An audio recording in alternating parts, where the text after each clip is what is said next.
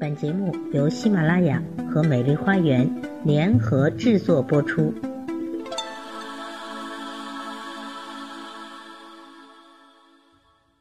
大家好，欢迎来到美丽的心灵花园，我是心理咨询师张霞，也欢迎大家关注我的微信公众号“美丽花园心理咨询”。今天分享的内容是告别情商低，如何做一个。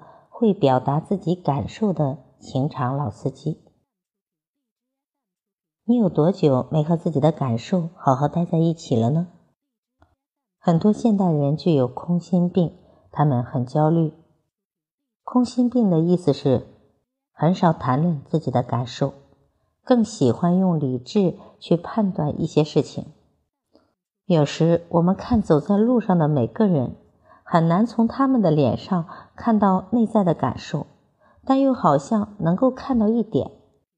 另一方面，中国人谈感受是比较少的，甚至有时候我们会忽略自己的感受，而欧美人看感受就比较多了。感受是什么呢？在咨询室里，我经常问我的来访者：“你的感受是什么？”一般情况下，我们很少去提自己的感受。大部分的时候，我们会说：“这个环境很不错，我觉得你挺好，这里还行”之类的话。有时我会说：“请谈谈你自己吧。”对方谈的更多的是对自己的判断和评价，很少能够说出感受。如果你有机会，你不妨去观察一下西方人在聊天聚会时，他们脸上的表情是怎样的，他们在谈话的时候眼神是怎样的。我观察了一下，发现他们的脸上的表情非常的丰富，在每个人谈话的时候，其他所有人的眼神都会集中在这个讲话的人脸上，他们的眼光有非常多的碰触。好像在谈论一件非常开心的事情，大家都在笑，那笑声十分感染人。这种笑绝对不是礼节性的，或者是为了适应环境虚假性的笑。我能够感受到他们当时的情绪。一个真实的感受表达出来，对方是能够感受得到的。在我们跟别人聊天的时候。若是能够真正的感受到对方当下的情感，那是一件非常不容易的事情。因为我们大多数时候学会了对别人的评判，学会了隐忍自己，学会了压抑自己，学会了各式各样的表达自己感受的方式。人因为感受而存在，没有感受，我们人就不存在了。活人和死人的差别是：活人有价值体系，有成就体验，有喜怒哀乐，有惊恐、害怕、悲伤的情绪体验；而死人是没有任何感受的。如果我们无法体会自己的感受，就会觉得人生特别虚空，很难寻找到生命的意义。感受对我们每个人都是非常重要的。中国是礼仪之邦，很讲究礼仪。从小到大，我们在各种礼数的教导下成长。礼数包括仁、义、礼、智、信，这些礼数的重要性远远超过了我们自己的感受。好像我们的感受并不是最重要的，更多的时候，我们需要去维系自己在别人眼中是一个怎样的形象。咱们来举一个简单的例子：孩子怕黑，感受到了害怕，妈妈有五种不同的回应方式。第一种是妈妈对孩子说：“没事儿，妈妈在。”第二种是孩子在表达害怕的过程中，妈妈没有任何的回应，好像妈妈完全忽略了孩子害怕的感觉。第三种，妈妈否认孩子害怕的感觉。一个人害怕。有什么好怕的呢？你总要学会自己长大的。第四种，妈妈特别理性的去跟孩子谈论害怕是什么概念。第五种，妈妈一直对孩子说：“不要害怕，不要害怕，不要害怕。”第五种，这是我们日常生活的成长中经常被回应的方式。不管这五种方式是怎样的形式，似乎我们长大以后就很难去真正的跟自己的感受待在一起。我们很难去把自己的感受表达出来的同时被别人看到，会。被别人共情，做小孩的时候，我们被共情的机会很少，在和妈妈的互动中，我们也很少被共情。因此，成家立业之后的我们，也会用小时候对待的方式去对待自己的孩子。这五种方式中的任何一种，孩子的感受都是被压抑的。有时，我们的感受会被转化。转化就是，当孩子听到别人讲这些话的时候，会突然变得非常愤怒，好像感受说出来之后会造成，啊，会给别人造成麻烦。表达感受成了一种羞耻的事情。我们的感受表达出来之后，没有得到任何的回应，这样我们就会认为感受不重要，感受的话表达出来后。没有得到任何东西，慢慢的感受就被我们压抑下去了。情商高的人是善于表达感受的。我们在和别人讨论问题时，有时会沟通不畅，就好像沟通的两个人在两个不同的频道，彼此各说各的，互相不回应。在沟通中，我们经常去用理性表达自己的观点，最终。沟通变成了一场激烈的辩论赛。再亲密的关系，有时都会有沟通的问题。沟通的问题到底出在哪里呢？在沟通不畅的情况下，可能我们没有去谈自己的感受，更多的是谈对方的看法或者一些批判性的内容。到最后，沟通往往变成了相互间的指责和争吵。我们从小就被剥夺了表达感受的权利。事实上，感受没有被剥夺，被剥夺的只是表达自己感受的权利。后来，我们对自己的感受产生了怀疑，甚至有时不愿意去承认它。现在的人非常乐于讨论情商这个话题，会表达自己感受的人是一个情商高手。比如，两位先生都给太太买了一份礼物。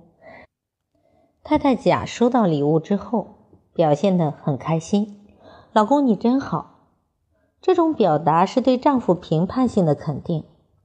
太太乙也收到了老公送的礼物：“老公，我拿到这份礼物真的很开心，有你真好。”太太乙直接表达出了自己的感受：“她很开心，非常开心。”这也是对丈夫的一种肯定。两位太太表达出来的信息，让丈夫产生的体会肯定是不一样的。你会更喜欢哪位太太的表达呢？太太乙是一位情场高手，她在表达自己感受的时候，实际上也跟丈夫做了一个关联。两个人待在一起，哪怕什么都不说，什么也不做。心里就会觉得很满足，这种满足的感觉会需要言语，两个人相视一笑就能够体会到。所以说，人与人之间的关系，最最重要的就是相互间产生的感受。当我们被教化成一个不能去表达自己感受的人时，我们该如何去表达自己呢？如何让自己成为一个能表达自己感受的人呢？第一，学会觉察。我们要觉察当下的这一刻，自己的感受是什么。有一种行为治疗，其中呢有一个非常有趣的技巧是全身扫描，从头部开始，慢慢的像 CT 扫描仪一样由上至下。扫描我们身体的每个部位。扫描时，有时你能够感受到身体某个部位有疼痛或者酸胀的感觉。酸痛是我们身体最基本的感受之一。觉察到了，你就会知道自己这一刻的感受是什么：是愤怒的、悲伤的、委屈的、害怕的，还是担心的？感受没有好坏对错之分，感受就是感受。在我们曾经被对待的过程中，经常会去评价自己的感受，比如这些感受是负面的，我要马上解决；我不允许这些不好的感受待在自己身上太久，或者这些感受是正面的，我要经常去体会它们。感受就是感受，我们只要去觉察它们就可以了。第二，承认，我们要去承认自己的感受，不要立刻去否认它。有些人愤怒了，但是他无法承认自己的愤怒，于是会立刻直接见诸于行动，把自己愤怒的感觉扔给别人。承认它，承认自己的感受吧。第三是接受，感受没有好坏。去接受他这一刻的样子就好了。认识一个朋友，他比较年轻，表达方式非常有趣。有一次，他告诉我，很多时候我感觉特别寂寞，寂寞到我想去大街上随便拉个人说话。这是一句玩笑话。我听到他说这句话的时候，神情特别生动，听得出来。他已经接受了自己寂寞的感觉，感受接受了，就可以得到转化了。萨提亚说过，感受的后面还有感受，感受的感受就是决定我们感受的东西。这句话听起来有点拗口，不太好理解。简单点解释就是，当我们体会到恐惧的时候，我们可以去感觉一下。恐惧带给了我们什么？是紧张，是茫然，还是害怕？其实，恐惧的背后往往还有其他的内容。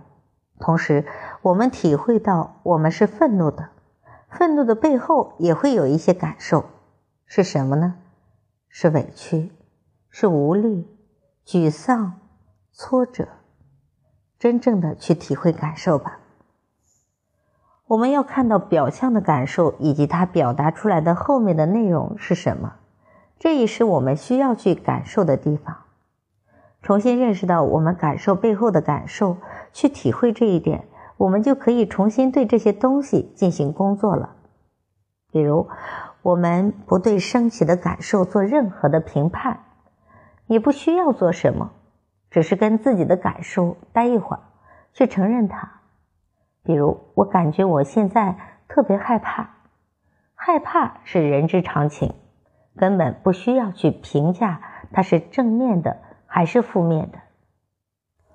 曾经我们可能会觉得害怕是羞耻的体验，其实我们不应该害怕。害怕，这是我们被对待的方式，被教育后的结果。害怕就是害怕，哪怕。是一个心理特别强大的人，他也会害怕。前段时间，我跟家里的孩子一起去游乐场玩一个比较刺激的项目——大风车。游乐场有很多刺激的项目，他比较好奇玩大风车。对于一个七岁的孩子来说，大风车是要身高超过一米三以上才能玩的。我陪他一起坐在大风车里面时，当时我很害怕，他一言不发的坐在我旁边。我对他说：“你害怕就叫出来。”我也按照这种方式大声的喊叫，他依旧不说话。后来游戏结束了，下来的时候我发现他裤裆湿了，这应该就是我们所说的害怕的吓尿了吧？我非常能够理解他这种害怕的感觉，就问他。刚刚你是不是很害怕？这种情形对于一个七岁的男孩来说，他会有羞耻的感觉。当时他无法承认这一点。我告诉他说：“我在上面的时候也会很害怕，差点没憋住尿，你尿了，说明你特别害怕这个项目，这个项目是非常刺激的。过了一会儿，他承认了，我在上面确实很害怕，因为害怕，所以尿了。我没有因为他这件事而取笑他。接着我说：“要不要我们回到车里换一条裤子再出来玩，或者怎样？”